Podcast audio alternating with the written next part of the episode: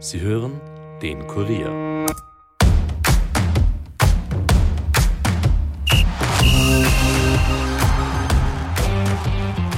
Das österreichische Nationalteam trifft in der EM-Qualifikation auf Estland und in einem vielbeachteten Testspiel in Wien fünf Tage später auf die DFB 11.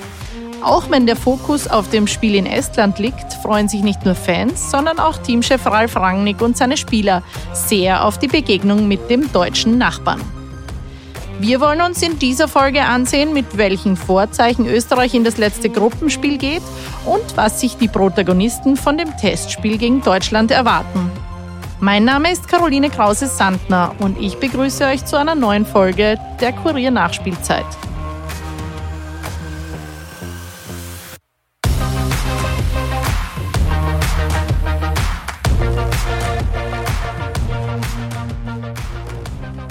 Herzlich willkommen zurück zu einer neuen Episode. Und ja, ich bin ganz offensichtlich nicht die Kollegin Caroline Krause-Sandner. Aber bevor ihr hier alles Wichtige zum Nationalteam hört, sei mir noch eine Anmerkung erlaubt. Wie vermutlich die meisten mitbekommen haben, hat sich Rapid am Mittwochvormittag von Trainer Zoran Barisic getrennt. Dem war ein tagelanges Gezerre vorausgegangen. Unsere aktuelle Folge war da aber bereits vorproduziert weshalb wir das Geschehen in Wien wohl erst beim nächsten Mal aufgreifen werden. Denn, so viel ist sicher, dieses Thema wird uns noch eine Zeit beschäftigen. Und damit genug von mir. Ich übergebe jetzt an die Kollegen Caroline Krause-Sandner und Andreas Heidenreich.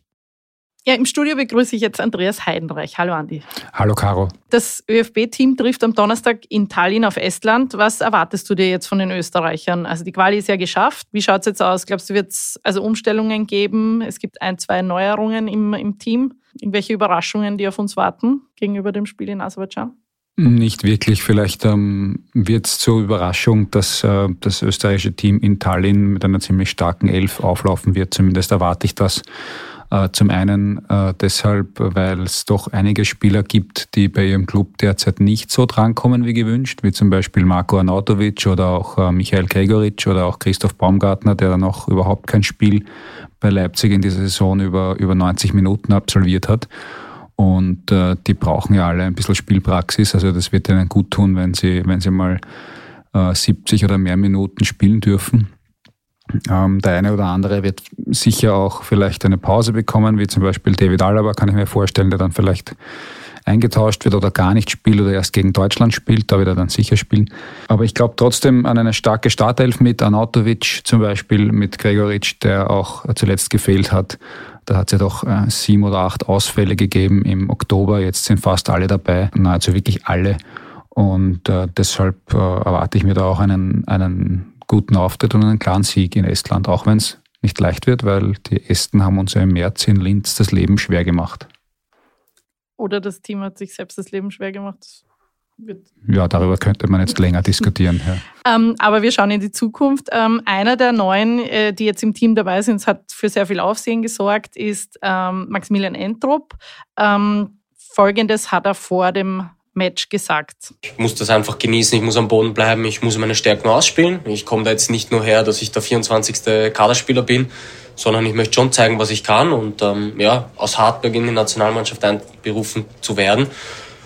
Ja, bin ich, glaube ich, der erste Spieler, was ich weiß und ja, ist natürlich ein sehr, sehr großer Teil also als Dank vom Team her, vom Trainerteam und so weiter, weil aufgrund dessen bin ich jetzt da, wo ich bin und das möchte ich jetzt einfach zeigen und möchte Hartberg durchaus stolz machen. Ja.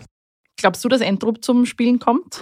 Ich kann mir gut vorstellen, dass er einen Einsatz als Joker bekommt. Ja, wieso nicht? Ähm, Ralf Rangnick hat auch seine Stärken hervorgehoben und erwähnt, dass er eben Stärken hat, die andere Stürmer nicht haben ähm, wie zum Beispiel den, den Sprint in die Tiefe, den er immer wieder sucht. Äh, Arnautovic, Gregoritsch sind ja, und Kalajdzic auch sind ja eher so Wandstürmer, wie man sagt, so, die sich sehr gern mit dem Rücken zum Tor anspielen lassen. Deshalb bringt er ein anderes Element ins, ins Spiel der Österreicher und ich bin, bin mir fast sicher, dass er ein paar Minuten bekommen wird. Ja. Du hast gesagt, Österreich spielt auf Sieg. Österreich liegt ja jetzt vor dem letzten Gruppenspiel mit 16 Punkten, einem Punkt hinter Belgien. Deren Partie gegen Schweden äh, ja nach der Pause bei 1-1 äh, abgebrochen und gewertet wurde nach diesem Mord an zwei schwedischen Fans. Wie siehst du jetzt die Chancen Österreichs auf einen Gruppensieg und was würde er bedeuten oder was, was würde er bringen? Also da sehe ich eigentlich keine Chance, weil ich mir nicht vorstellen kann, dass die Belgier ein Heimspiel, im Heimspiel gegen Aserbaidschan Punkte liegen lassen werden. Dafür sind sie meines Erachtens zu gut. Aber was weiß man schon, im Fußball ist vieles möglich. Ähm, ich denke, man kann sich jedenfalls auf Platz zwei einstellen. Ähm, trotzdem wird es wichtig sein für die Österreicher, drei Punkte in Estland einzufahren denn es geht ja um einen besseren, um eine bessere Ausgangsposition bei der Europameisterschaft im nächsten Jahr, nämlich im Zuge der Auslosung könnte man im Top 2 bleiben. Da ist man im Moment. Es gibt ja vier Töpfe und ja, im Top 2 wird man voraussichtlich dann bleiben, wenn man, wenn man da drei Punkte einholt. Und da könnten die Österreicher allerdings noch von den Schotten äh, überholt werden. Die Schotten müssten dazu aber beide ausstehenden Spiele, die sie noch zu bestreiten haben, gewinnen, und zwar gegen Nordirland und gegen Norwegen. Also da sollten die Österreicher ein bisschen auf Erling Haaland hoffen, dass der den, äh, den Schotten ein paar Tore schießt dann wird's was mit Top 2 in der, in der Auslosung ähm, und das wäre dann schon eine, eine coole Sache. Also es, ist, es wäre sogar noch theoretisch Top 1 möglich. Dafür müssten allerdings die Österreicher Gruppensieger werden und es müssten die einen oder anderen größeren Nationen auch noch Punkte liegen lassen. Also da müsste schon sehr viel zusammenkommen, ist eher unwahrscheinlich. Mhm. Also diese, um es kurz zusammenzufassen, dieser Topf ist nicht abhängig davon, ob ich jetzt Erster oder Zweiter werde, sondern wie viele Punkte und wer, wer, noch, wer noch mehr Punkte oder wer noch mehr äh, Siege einfährt. Der Gruppensieg spielt schon noch eine Rolle, aber es geht dann auch um, um die Anzahl der Punkte. Ähm, und da haben die Österreicher eben derzeit 16 und die Schotten in ihrer Gruppe 15. Mhm. Ähm, ja, und, und dann geht es auch um die Tordifferenz ähm, und, und andere Dinge. Also Rumänien ist zum Beispiel vor den Österreichern, weil sie in ihrer Gruppe Erster sind. Ähm, und das spielt da natürlich schon auch okay. mit. Weil du jetzt gerade Erling Haaland erwähnt hast, ähm, Norwegen wird es ja wohl nicht schaffen, über die EM-Qualifikation äh, sich für die EM zu qualifizieren. Außerdem Italien, Kroatien und Polen müssen ja auch noch zittern. Äh, haben die dann überhaupt keine Chance mehr mitzuspielen? Naja, Italien, äh, Kroatien haben gute Chancen noch über die Quali es noch zu schaffen, denke ich. Aber die Norweger, puh, das ist wirklich schwierig. Also die müssen ähm, hoffen, dass sie in dieses Playoff hineinkommen und müssen dabei eben auch auf eine Konstellation an, an anderen Ergebnissen, von anderen Ergebnissen profitieren. Das ist ähm, nicht so leicht, sieht eher schlecht aus. Also sieht im Moment wirklich danach aus, als würde die, die Europameisterschaft im nächsten Jahr ohne Europas Fußballer des Jahres Erling Haaland äh, vonstatten gehen. Mhm. Jetzt haben wir über, über dieses Spiel in Estland geredet, wir haben über die Chancen für die EM-Qualifikation geredet, aber irgendwie medial kommt mir vor, ein stärkerer Faktor ist schon fast dieses Testspiel, das am 21. November gegen Deutschland gespielt wird im Ernst-Happel-Stadion. Es ist zwar nur ein Testspiel, aber zumindest auf österreichischer Seite hat dieses Duell natürlich immer eine gewisse Bedeutung. Zwölf unserer Teamspieler stehen bei deutschen Bundesliga-Vereinen unter Vertrag, andere haben mal dort gespielt. Was haben die Spieler so gesagt über dieses Match? Ist das vielleicht sogar bedeutender als dieses letzte EM-Quali-Spiel? Ja, also dein Eindruck ist natürlich nicht falsch. Es war auch beim heutigen Medientermin vom ÖFB äh, zu merken, dass, dass äh, die Fragen einiger Journalistenkollegen eher auf das Deutschlandspiel abgezielt haben und, und deshalb ähm, ist das natürlich im medialen Fokus.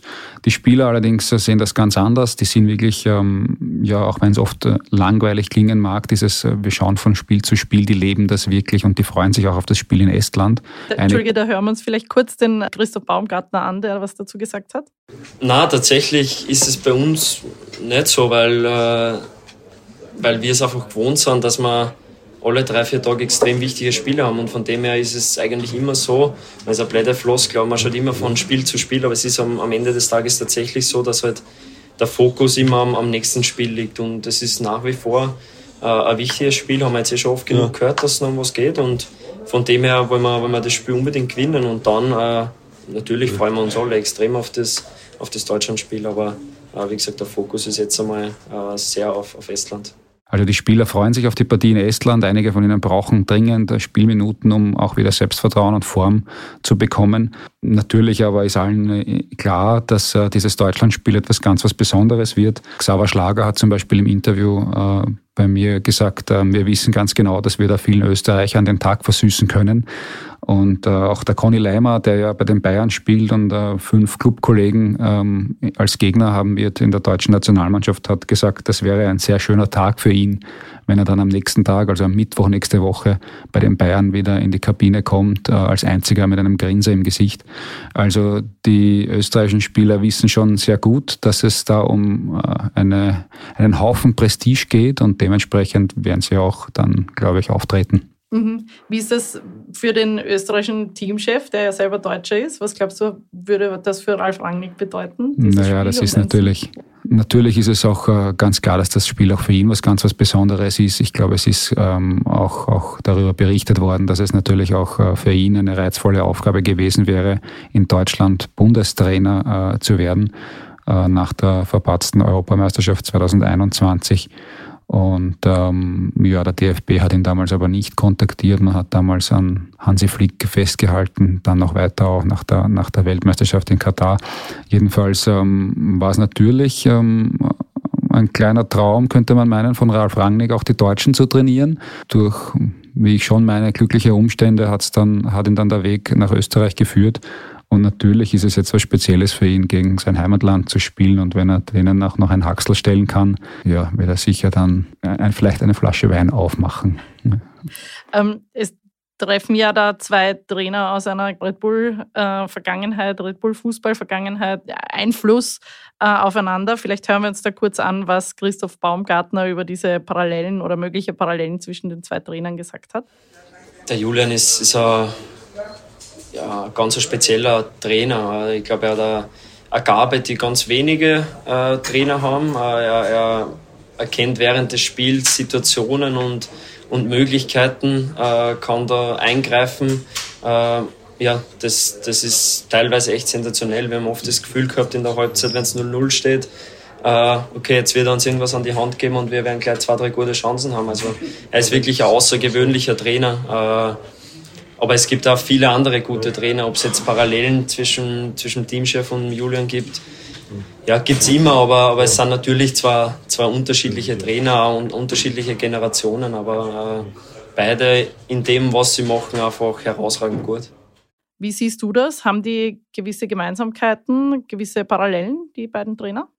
Mm, die kann es schon geben im, im, Spiel gegen den Ball äh, möglicherweise, aber im Spiel mit dem Ball glaube ich, dass die beiden nicht wirklich ähnlichen Fußball denken. Ich glaube, dass äh, Ralf Rangnick deutlich äh, mehr auf Umschalten und auf schnelles, direktes Spiel in die Tiefe setzt als Julian Nagelsmann, der vielleicht ein bisschen mehr Fantasie hat im, im eigenen Ballbesitz, im Positionsspiel, der sicher mehr spielerische Lösungen sucht und auch suchen muss, weil seine Mannschaften, die er jetzt, also die Mannschaft, die er jetzt trainiert und auch seine letzten Mannschaften, die Bayern und Leipzig und so weiter, auch ähm, oft äh, mehr den Ball hatten als der Gegner. Das heißt, da muss, muss man einfach mehr Lösungen im Ballbesitz finden. Äh, das ist auch seins und deshalb, äh, ja, würde ich jetzt nicht unbedingt sagen, dass die beiden Trainer so ähnlich ticken. Mhm. Äh, und vielleicht noch die umgekehrte Frage vorher ähm, nach der Bedeutung des Spiels. Was glaubst du, hat, welche Bedeutung hat dieses Testspiel für den DFB oder in Deutschland? Ja, durchaus eine, eine hohe. Also man braucht äh, sich nur daran erinnern, ähm, was beim letzten Aufeinandertreffen passiert ist. Also im Juni 2018 in Klagenfurt haben die Österreicher die Deutschen mit 2 zu 1 besiegt, auch wenn es nur ein Testspiel war. Ich kann mir gut vorstellen, dass die Deutschen nicht gerne gegen die Österreicher verlieren und, und schon gar nicht ein zweites Mal hintereinander, auch wenn es zwei Testspiele sind. Bei den Deutschen geht es ein bisschen aufwärts jetzt nach dem, nach dem Trainerwechsel zu Julian Nagelsmann von den Leistungen, das könnte man schon, schon so sagen. Ähm, deshalb äh, erwarte ich mir auch äh, einen richtig harten Gegner. Ähm, und trotzdem ein offenes Spiel, in dem sicher alles möglich ist. Und vielleicht ist es ja auch tatsächlich möglich, die Deutschen zu besiegen, ein zweites, zweites Mal hintereinander. Da weiß ich jetzt nicht ganz genau, ob das schon mal der Fall war. Es wäre für die Deutschen natürlich sehr schmerzhaft. Mhm. Ja, wir freuen uns auf nicht nur ein, sondern zwei spannende Spiele und ich sage danke für deine Expertise und für den Besuch im Studio. Dankeschön. Ja, ich glaube, wir freuen uns auf zwei spannende Spiele, wie gesagt, und wir werden auch die anderen Gruppen beobachten. Und ähm, ich sage danke fürs Zuhören. Ich sage auch danke an Dominik Kanzian für Ton und Schnitt. Und ich sage bis nächste Woche wieder. Baba!